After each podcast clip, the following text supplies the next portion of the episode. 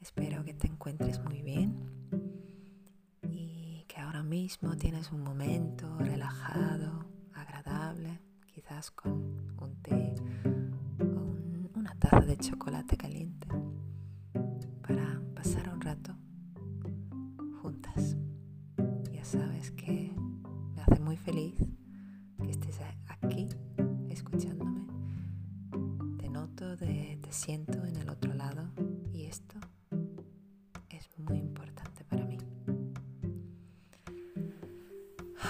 Hoy vengo pensando en cómo la, la maternidad como experiencia está en todas partes.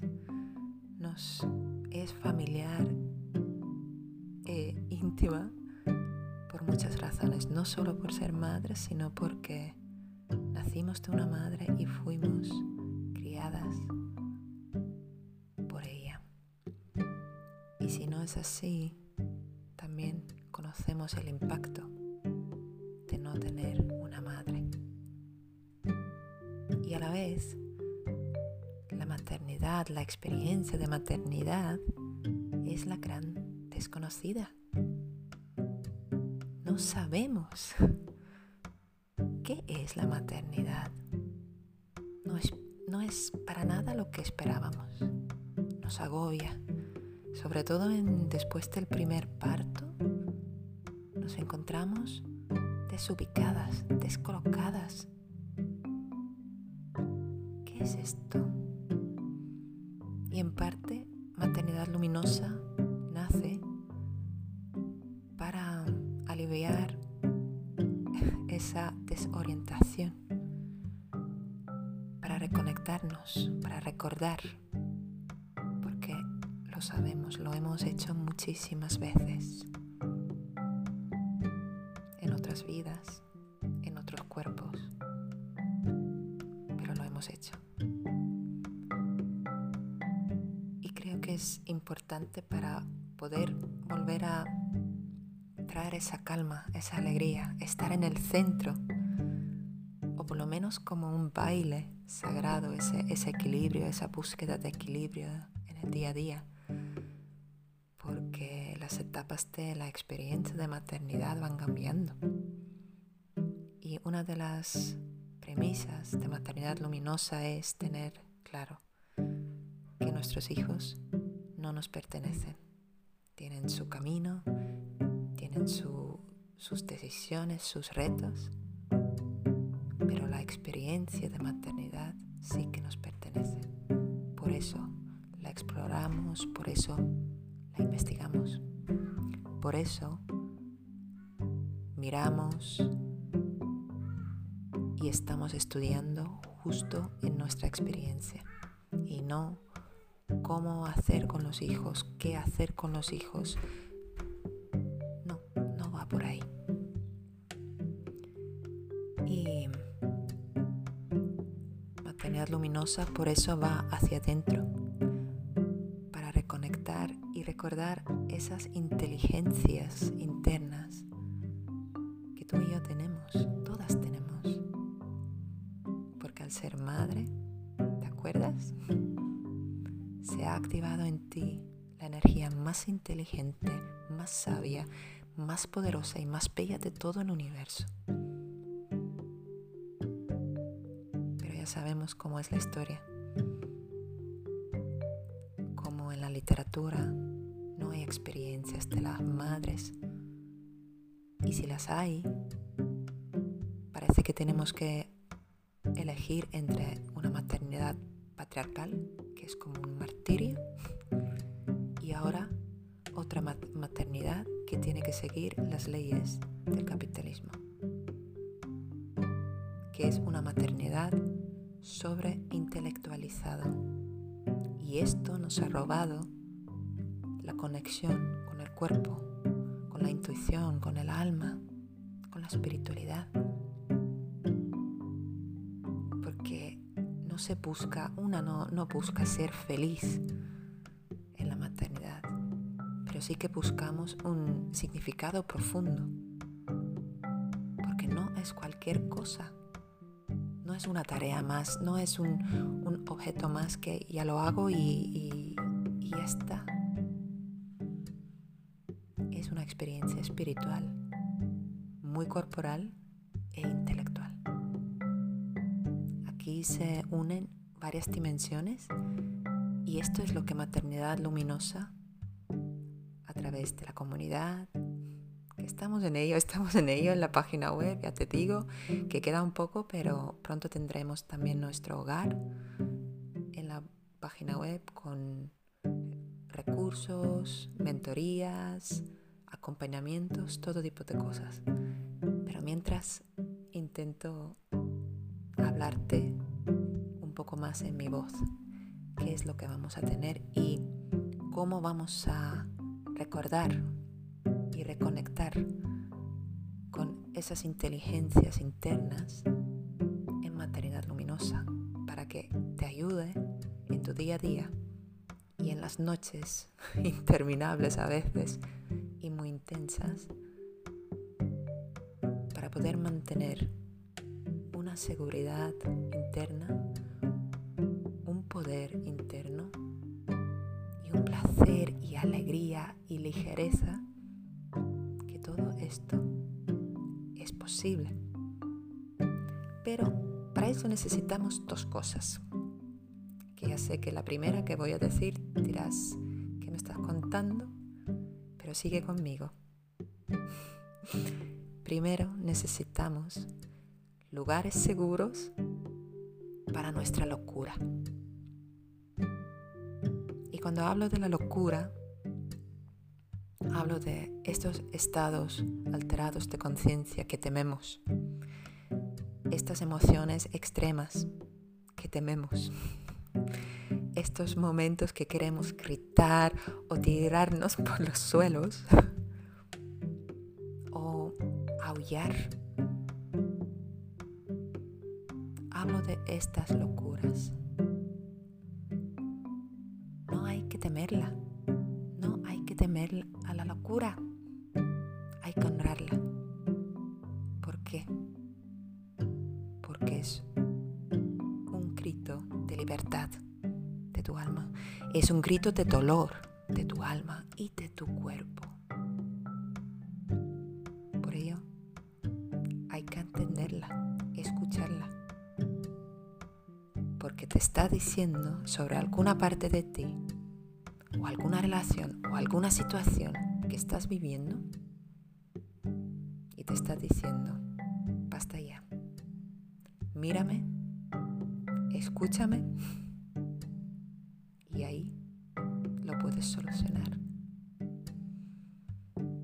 Fue la primavera de 2018, hace tres años. Fue un mes antes de quedarme embarazada de mi segundo hijo. Estábamos en Los Portales, es una ecoaldea aquí en Sevilla, en Sierra Norte.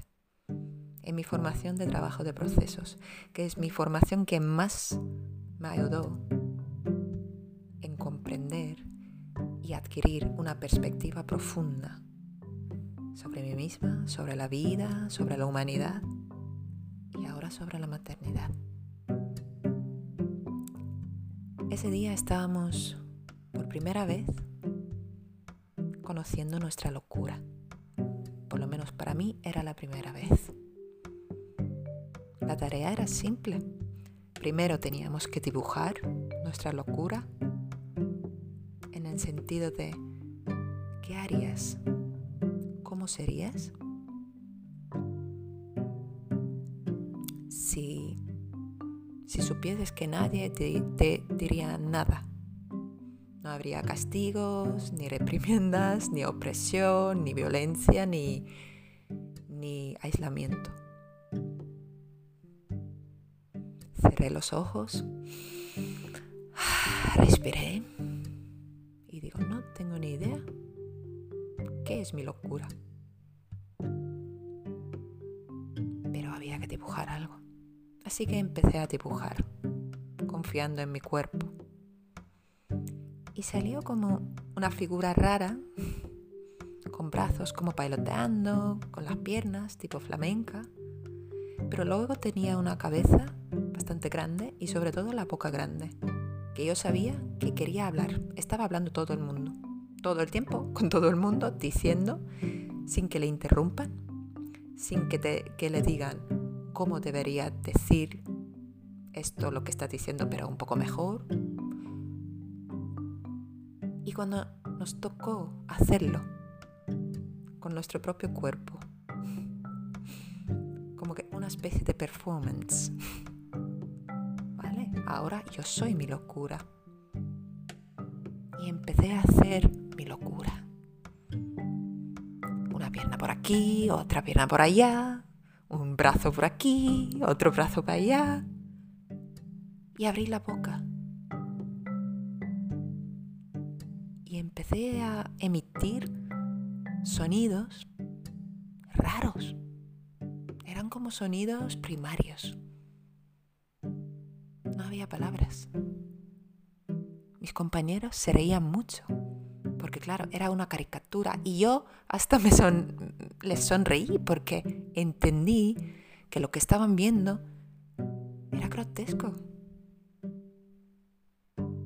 Así que por fuera estaba sonriendo, pero por dentro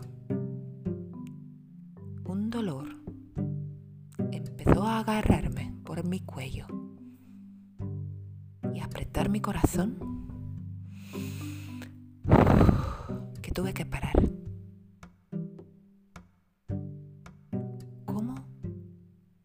Pasado eso?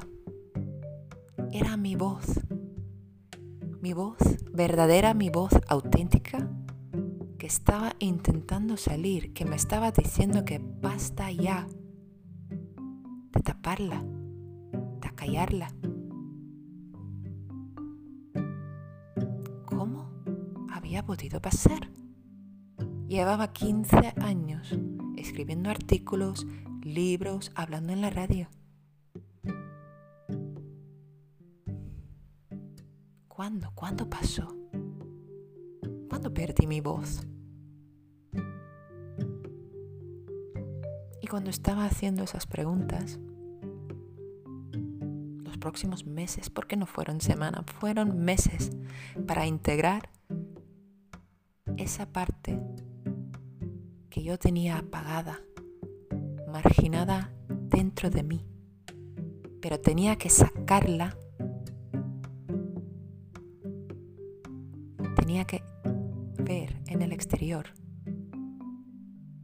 para poder entender lo que estaba pasando en mi interior. Así de importante es el trabajo con el cuerpo. Claro, me quedé embarazada y me prometí que voy a empezar a conocer mi voz. Voy a empezar a ver qué tono tiene, cuál es su ritmo ¿Cuál es su música? ¿Qué verdades, qué, tesoros quiere traer al mundo? ¿Qué semillas he venido yo a dejar aquí, en esta vida?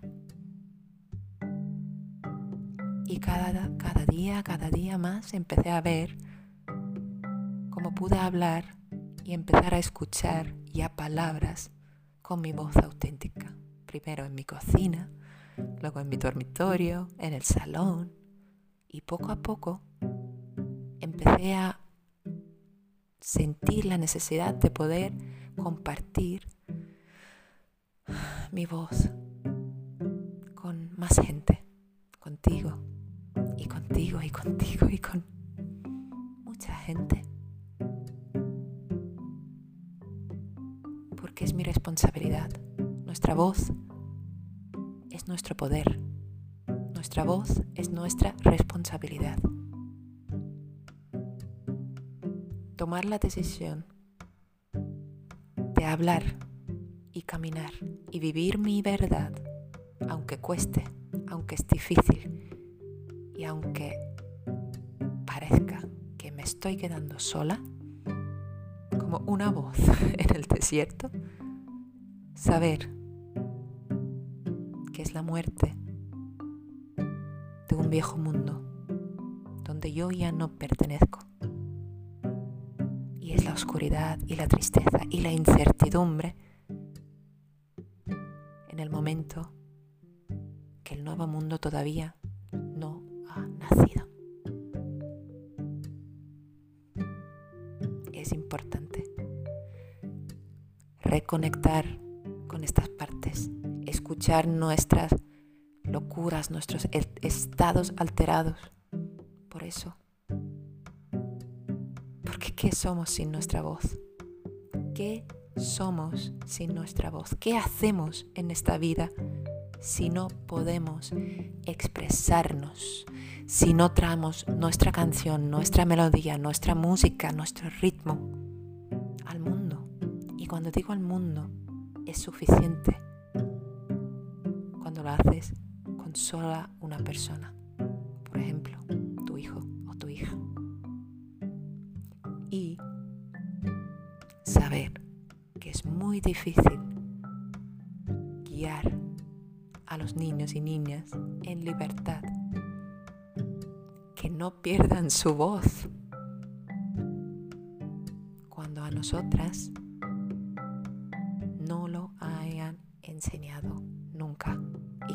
recordando y reaprendiendo ahora mismo entre nosotras.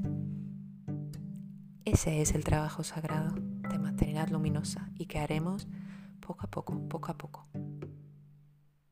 Pero llegaremos a un, a un punto, en un momento, que dices, si no puedo hablar mi verdad, este lugar no es para mí. Si no puedo hablar mi verdad, esta relación no es para mí. Si no puedo hablar mi verdad,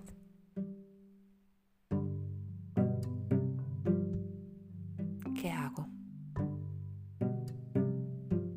Así que deja que la maternidad te transforme para que tu maternidad pueda ser transformada.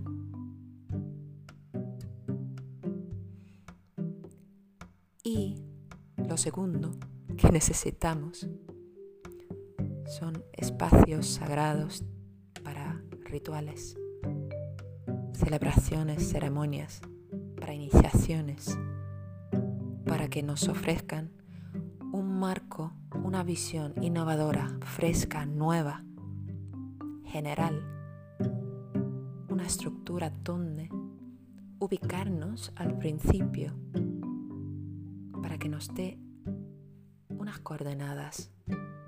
¿En qué experiencia estoy? Para que me ayude a reconectar con toda la fuerza de todo el linaje femenino.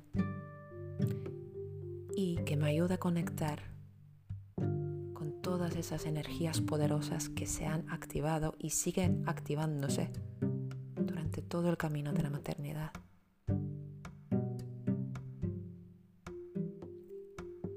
Esos rituales de encender la vela e invocar algo.